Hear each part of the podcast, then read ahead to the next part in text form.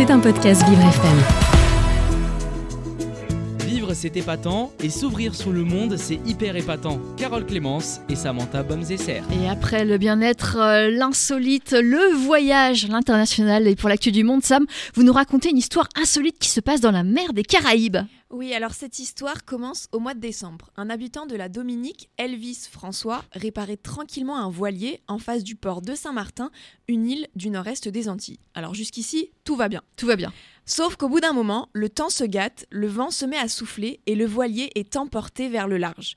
Le Dominicain n'y connaît rien en navigation, il n'avait pas de réseau pour appeler à l'aide et il s'est donc retrouvé bloqué sur le bateau qui dérive de plus en plus au large de la mer des Caraïbes.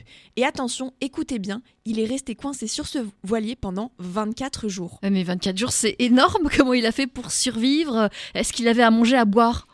Eh bien justement, ce qui est drôle dans cette histoire, c'est qu'il n'y avait rien à manger sur le bateau, sauf du ketchup, de la poudre d'ail et des cubes de bouillon. Et c'est grâce à ça qu'il a pu se nourrir. Il a fait de la soupe ou alors il a mangé les cubes de bouillon? Et bien justement, en fait, il a dit dans une vidéo publiée par la marine colombienne qu'il avait tout mélangé. Et que c'est grâce à ce mélange qu'il a pu survivre pendant ces 24 jours. Oui, 24 jours, c'est long. Et il a aussi ra- raconté justement que ces 24 jours étaient très durs, qu'il ne pouvait rien faire à part s'asseoir et attendre, que parfois il perdait espoir parce qu'il n'avait aucune idée d'où il était et de combien de temps il allait rester là, mais qu'il qu'il tenait le coup en pensant aux retrouvailles avec sa famille. Oui, il a été retrouvé comment au final? Alors, Elvis François, il avait écrit le mot help sur la coque du voilier, qui veut dire aide en anglais, en espérant que quelqu'un le voie. Et le 15 janvier dernier, il a vu passer un avion dans le ciel, et comme il avait un miroir, il a tenté d'envoyer des signaux grâce à la réflexion du soleil, et ça a fonctionné puisque le- les pilotes de l'avion l'ont repéré. Et grâce à ça, la marine colombienne est rapidement venue lui porter secours aux environs de Puerto Bolívar, en Colombie. Il a ensuite été remis au service d'immigration pour qu'ils organisent son retour à la Dominique. Est-ce qu'on sait s'il avait encore beaucoup de cubes et beaucoup de ketchup? Alors ça, je sais pas. C'est pas. C'est épatant et s'ouvrir sur le monde c'est hyper épatant. Carole Clémence et Samantha Bomzesser. Elle est toujours là pour nous ouvrir sur le monde, Samantha.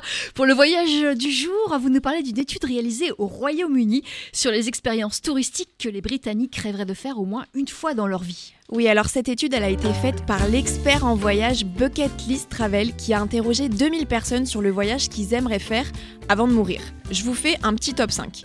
L'expérience touristique qui arrive en première position, c'est de pouvoir admirer une aurore boréale. C'est vrai. Ce spectacle de lumière naturelle, c'est le rêve ultime des personnes interrogées par ce sondage. Et pour Mark Roach, le fondateur de Bucket List Travel, ce n'est pas étonnant puisque ce sublime phénomène est très rare et qu'il est visible que dans certaines parties du monde. Pour avoir la chance d'en admirer, il faut aller dans les pays de l'extrême nord de la planète, comme l'Islande, la Norvège, la Suède, la Finlande ou encore le Groenland. Mm. Et quelles autres destinations, Sam?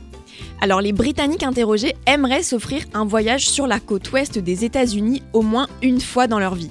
Leur rêve, c'est de sillonner la côte pour découvrir Los Angeles, San Francisco, Las Vegas, tout en passant par les parcs naturels du Grand Canyon et de Monument Valley. Alors personnellement, moi j'ai fait ce voyage quand j'étais plus jeune et c'était incroyable. Surtout les parcs naturels, on est vraiment dépaysés, c'est Ouais. juste magnifique. Mais là, je suis jalouse. Alors après les États-Unis, l'expérience touristique rêvée est de faire un safari en Afrique. Pouvoir admirer tous ces animaux dans leur milieu naturel, c'est vraiment quelque chose qu'ils aimeraient faire au moins une fois dans leur vie. Et qu'est-ce qui arrive en quatrième position Faire une croisière ou de la plongée sur la grande barrière de corail en Australie, c'est une activité touristique que les personnes interrogées rêveraient de faire. Pour l'environnement, c'est pas top, mais bon, Oui. on, les laisse rêver.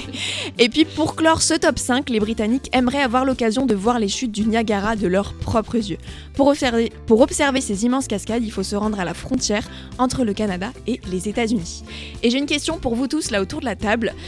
Quelle est votre destination de rêve? Qu'est-ce que vous Qu'est-ce que vous aimeriez faire au moins une fois dans votre vie avant de mourir? Carole.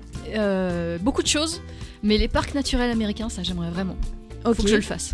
Oui, c'est à faire. Monument Valley surtout. D'accord. Très bien, je note. Marie? Euh, moi, j'hésite entre les aurores boréales ou la Corée du Sud. Ok. C'est deux choses très différentes, mais Oui, Ça n'a rien à voir. Hein. ça fait Vraiment. rêver dans les deux cas. Alors, euh, je fais ce que je veux. Guillaume Bah, pour ma part, ce serait la côte ouest des États-Unis, justement, avec Los Angeles, San Francisco, enfin. Vraiment, tout ça, ça a l'air d'être super beau à voir, donc euh, franchement, pourquoi pas. Et, et vous, euh, Nassima Moi, j'aimerais beaucoup aller en Corée du Sud. Ah Et bah au Japon. comme Marie. Au Japon aussi, faut noter. Ok, bah merci à tous. Eh ben merci, merci à vous Sam. Et alors vous, vous allez où ce week-end? Alors moi, ce week-end, je vais à Saint-Malo en Bretagne et j'ai une petite dédicace à faire parce que c'est l'anniversaire de mon papy qui a eu 102 ans hier. Bon anniversaire 102 ans. Ah ouais. Donc papy, bon anniversaire. J'espère que tu iras jusqu'à 120 ans. Oui, on l'espère. on l'espère. Merci et bon anniversaire euh, au papy de Sam.